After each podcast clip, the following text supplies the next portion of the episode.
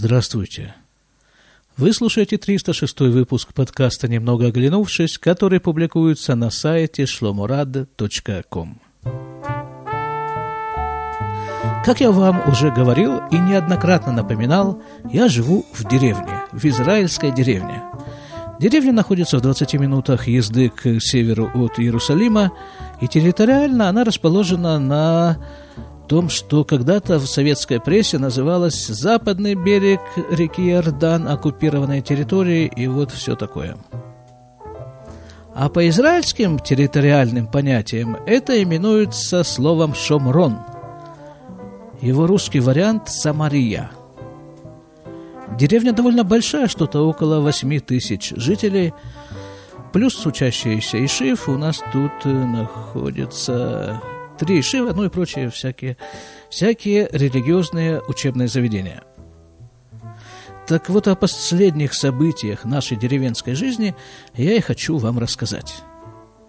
Например, вчера утром я просыпаюсь обычно где-то полпятого, ну, чтобы успеть на пятичасовой автобус, который повезет меня на работу в Иерусалим. Просыпаюсь я утром, смотрю на свой телефон, который у меня является будильником – тоже, и обнаруживаю на нем 8 сообщений из Мукет. СМС. Но если СМС слово достаточно понятное, то вот э, Мукед это нужно пояснить. Я тут пытался как-то найти некий аналог э, из своей советской жизни, из красноярской жизни слову «мукет», но так его и не нашел. Это некий такой, ну, центр управления, что ли, деревенской жизнью. Например, не горит у меня фонарь на улице возле дома.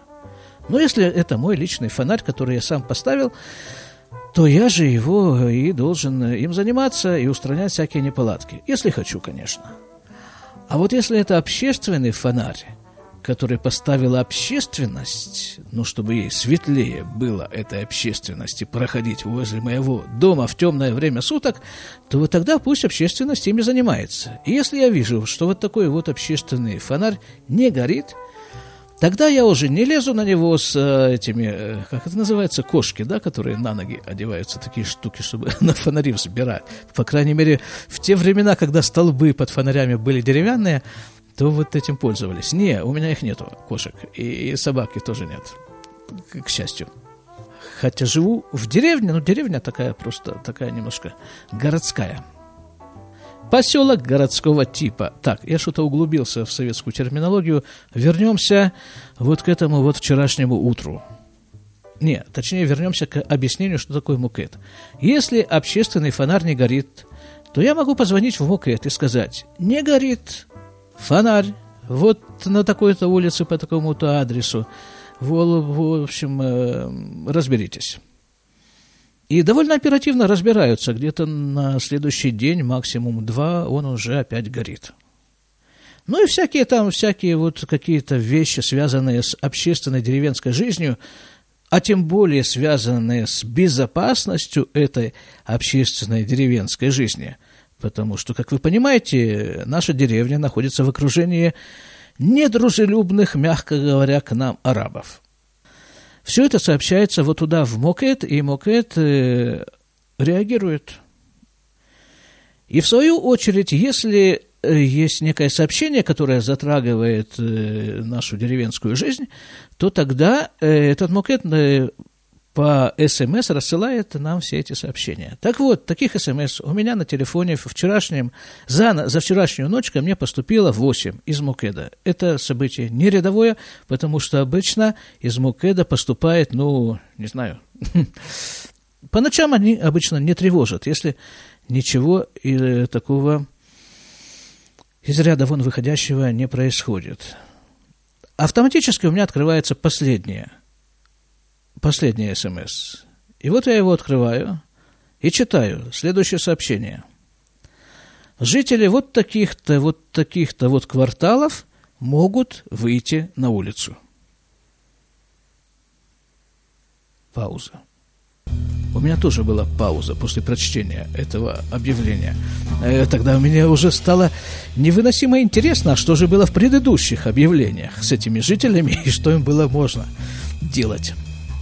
Я скажу сразу, не, не живу вот в этом вот квартале, обозначенном в объявлении. Открываю предыдущее объявление. Там сказано примерно следующее. Жители вот таких-то вот таких-то кварталов, опять все тех же, могут передвигаться по улице только в, в автотранспортном средстве. Никаких пеших вот этих вот переходов э, не допускается, нельзя, в общем.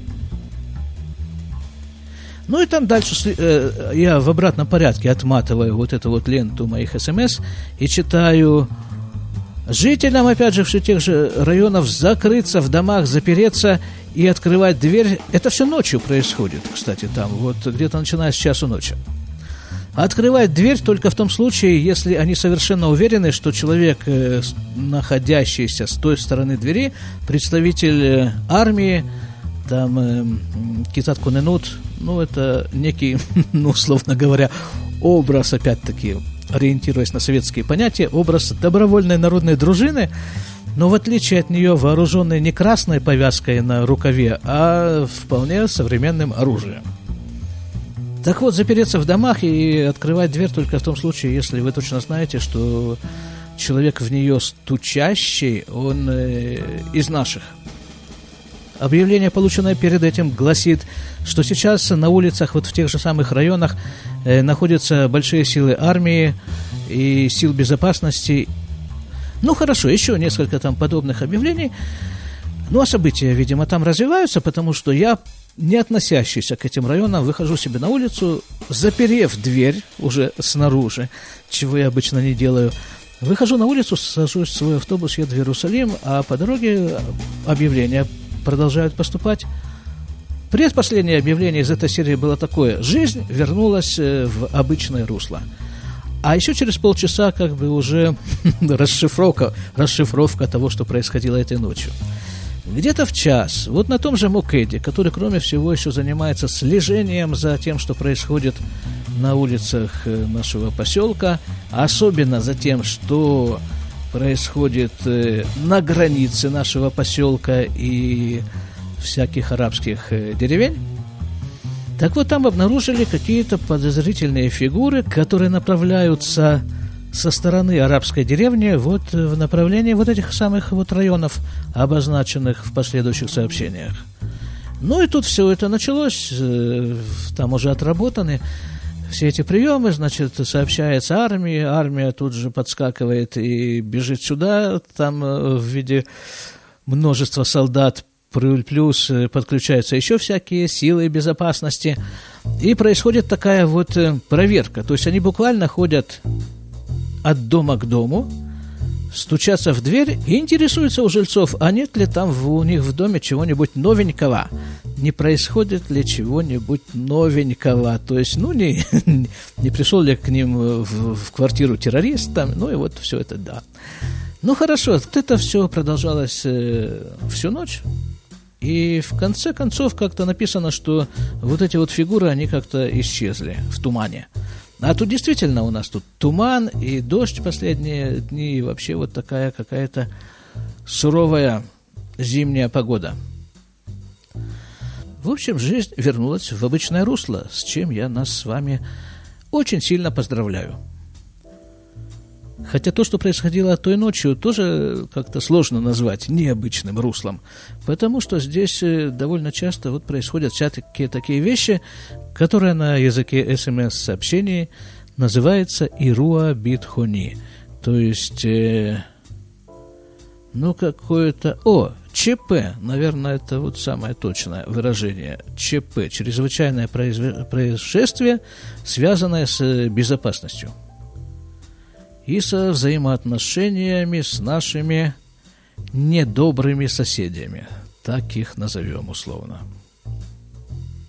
Да, там еще включалась сирена, в этих же сообщениях было сказано, но мы ее не слышали, поскольку мы живем на некто, в некотором отдалении от э, этих кварталов, Потому что если бы включалась у нас сирена, то А должен вам сказать, что вот эта вот сирена, она у нас находится прямо под окном практически. Когда она включается, то стекла дрожат, мы бы ее услышали наверняка.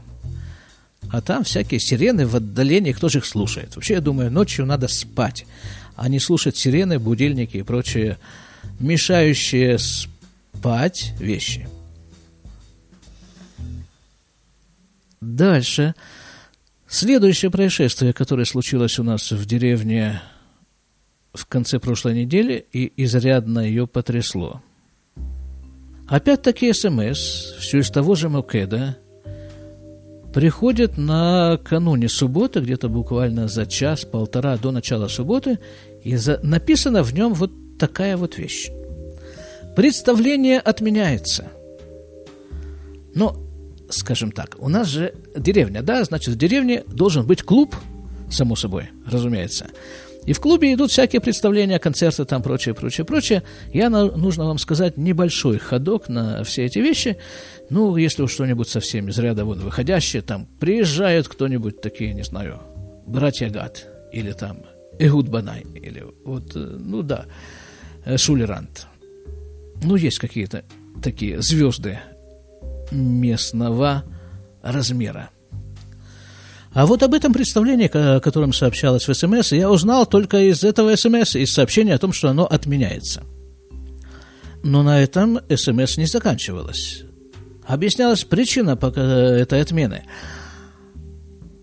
Значит, э, представление отменяется из-за похорон. И это очень странная, очень странная формулировка, потому что, ну, бывает всякое в нашей деревне, люди умирают, такое тоже бывает, погибают люди, да, я об этом говорил.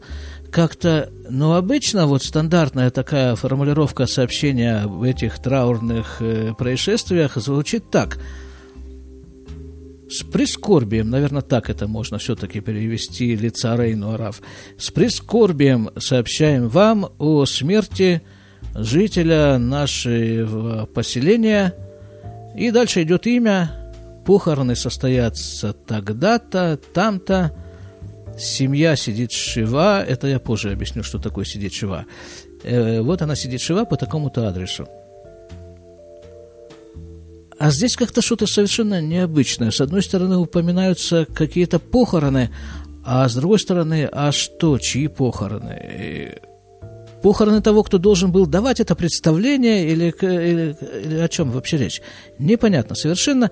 Ну, хорошо, некогда выяснять эти все подробности, потому что суббота, суббота начинается, начинается суббота, проходит суббота совершенно замечательно, как это обычно и бывает.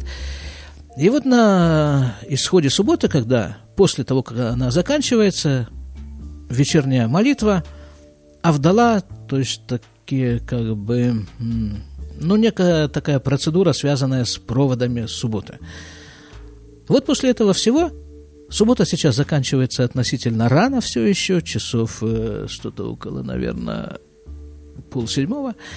И вот э, у меня в последнее время я взял себе за правило после окончания субботы и после окончания всех этих процедур, связанных с окончанием субботы, делать такую, ну, разминку, что ли, да, вот у нас тут горка такая, кстати, вот на этой горке все эти события, описанные в предыдущей части этого выпуска, случились. Э, называется горка Артис. Вот я на эту горку поднимаюсь, потом спускаюсь, поднимаюсь, спускаюсь, поднимаюсь, там несколько раз поднимаюсь. В конце я делаю такие всякие упражнения, такие растяжки, и все, как бы вот иду домой. Таким образом у меня начинается очередная рабочая неделя. Но это когда дождя нет. И вот в последнюю субботу, на исходе субботы, дождя не было, и я пошел туда, сделал себе все вот эти вот свои упражнения, все, что обычно делаю в последнее время, и спускаюсь вниз домой. А нужно вам сказать, что кладбище, наше деревенское кладбище, как без этого, оно находится вот там, под этой горой, прямо, нет, не прямо, немножко в стороне от э, ну, той дороги, по которой я туда хожу, и все туда ходят, ездят. И вот я спускаюсь с этой горы и вижу там, видимо-невидимо, людей, машин, и вспоминаю про это объявление о похоронах. о, думаю, так это же, наверное, вот и есть те самые похороны. Ну и тут я решаю такую вещь. Есть такая Аллаха, еврейский религиозный закон, который, который говорит, как, в общем-то, еврею нужно себя вести в самых разных ситуациях. Так вот, что касается похорон. Есть такое правило, нужно как бы оказать почет умершему человеку. Ну, когда речь идет о близких людях, близких этого умершего, там одни правила, но если этот человек вообще тебе совершенно незнакомый, вот ты идешь где-нибудь по улице, там в Иерусалиме все в том же или в любом другом месте идет, и навстречу тебе похоронная процессия, то нужно что? Нужно поучаствовать вот в этой похоронной процессе, как бы проводить этого умершего, тем самым, ну вот, э, хотя бы символически показать, что ты вот э, в этом участвуешь. А сколько нужно пройти, говорит Аллаха, минимум четыре шага. Вот на четыре шага слиться с этой похоронной процессией. На самом-то деле там не говорится о шагах, говорится о расстоянии 4 ама. Ну, примерно, это получается примерно 4 шага. Минимум. Ну, я вспоминаю эту Аллаху, вижу масса людей, которые, которые идут на кладбище. Ну, и думаю, ну, скорее всего, умер какой-то человек из деревни, пускай даже я не знаю кто, давай я тоже к этому вот приобщусь. Пошел вместе со всеми, там уже, эй, там уже начинается Танхумим, это что? Это панихида, наверное, по-русски. Но когда его еще не опустили в землю, это тело, а сидят э, близкие люди вокруг него и Э, по очереди говорят какие-то вещи, те, кто в состоянии говорить вообще, потому что, ну, потому что тяжело в такой ситуации говорить. Семья говорит, люди, которые в состоянии, которые считают необходимым что-то сказать про умершего, выходят к микрофону, вот в данном случае, который там установлен, и говорят всякие э, хорошие слова о умершем вспоминают, какой он был замечательный, вот как и там-то он вот помог, и там он это сделал, и, и вот, ну, хорошо, я... А, а там уже народу довольно много, все это происходит где-то там в центре, а там люди, и я стою за спинами, и я не вижу, кто там. Люди вокруг в основном незнакомые, откуда-то приехавшие. Не наши, не деревенские, кто умер, я по-прежнему не знаю. Но обычно вот когда говорят все эти прощальные вещи, то э, вскользь как бы упоминается причина там вот, либо он болел, либо он попал в катастрофу тут, автодорожную, не дай бог, или там еще, как-то понятно более-менее, как он умер. А здесь ничего не понятно. Непонятно, кто умер, непонятно, как умер, ничего не понятно. Я стою вот в этой вот самой большой толпе скорбно молчащих людей и, ну, да, как бы участвую тем самым. Ну, хорошо, да, на каком-то этапе я все-таки протиснулся, вышел из, из толпы, пошел домой, иду домой и думаю такую вещь. Ну, когда-то же ведь тоже придется занять это место – ну, пускай, как говорят на иврите, в 120 лет, но все-таки, да, никто не застрахован, если, конечно, не придет Машиах до этого. Вот, и, наверное, тоже какие-то, каким-то людям придется что-то говорить уже надо мной. И наверняка будут говорить хорошие вещи, ну, потому что так принято, так положено говорить о покойнике хорошие вещи. Но весь вопрос в том, я подумал, насколько долго и мучительно им придется вспоминать вот эти вот хорошие вещи, сделанные мной.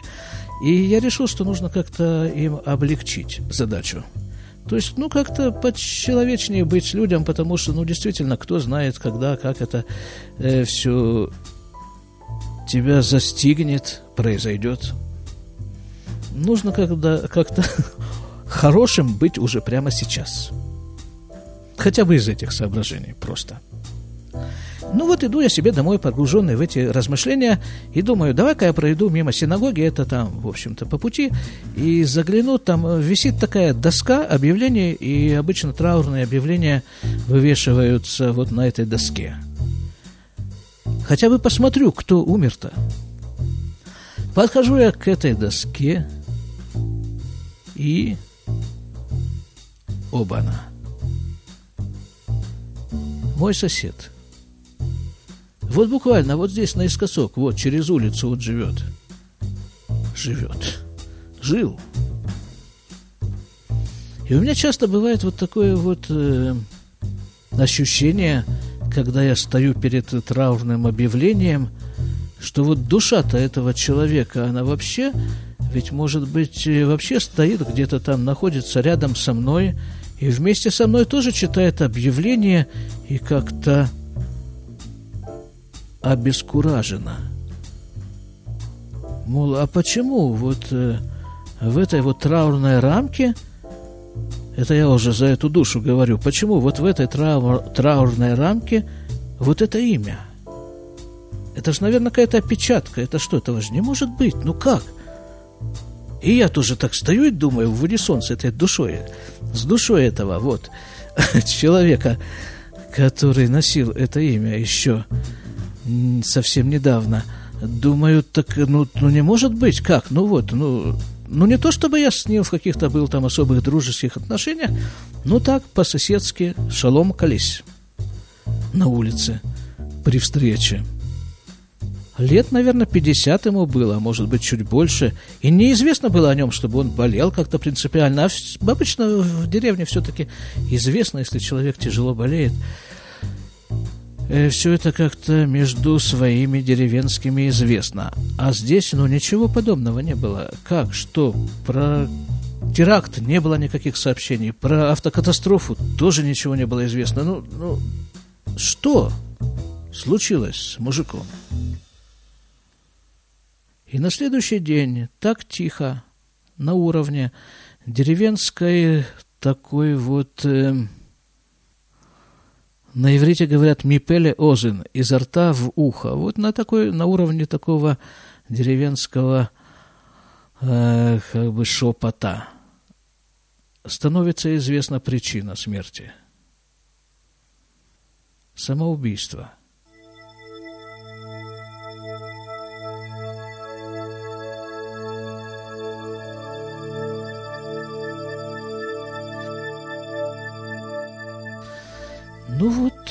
бывает и так.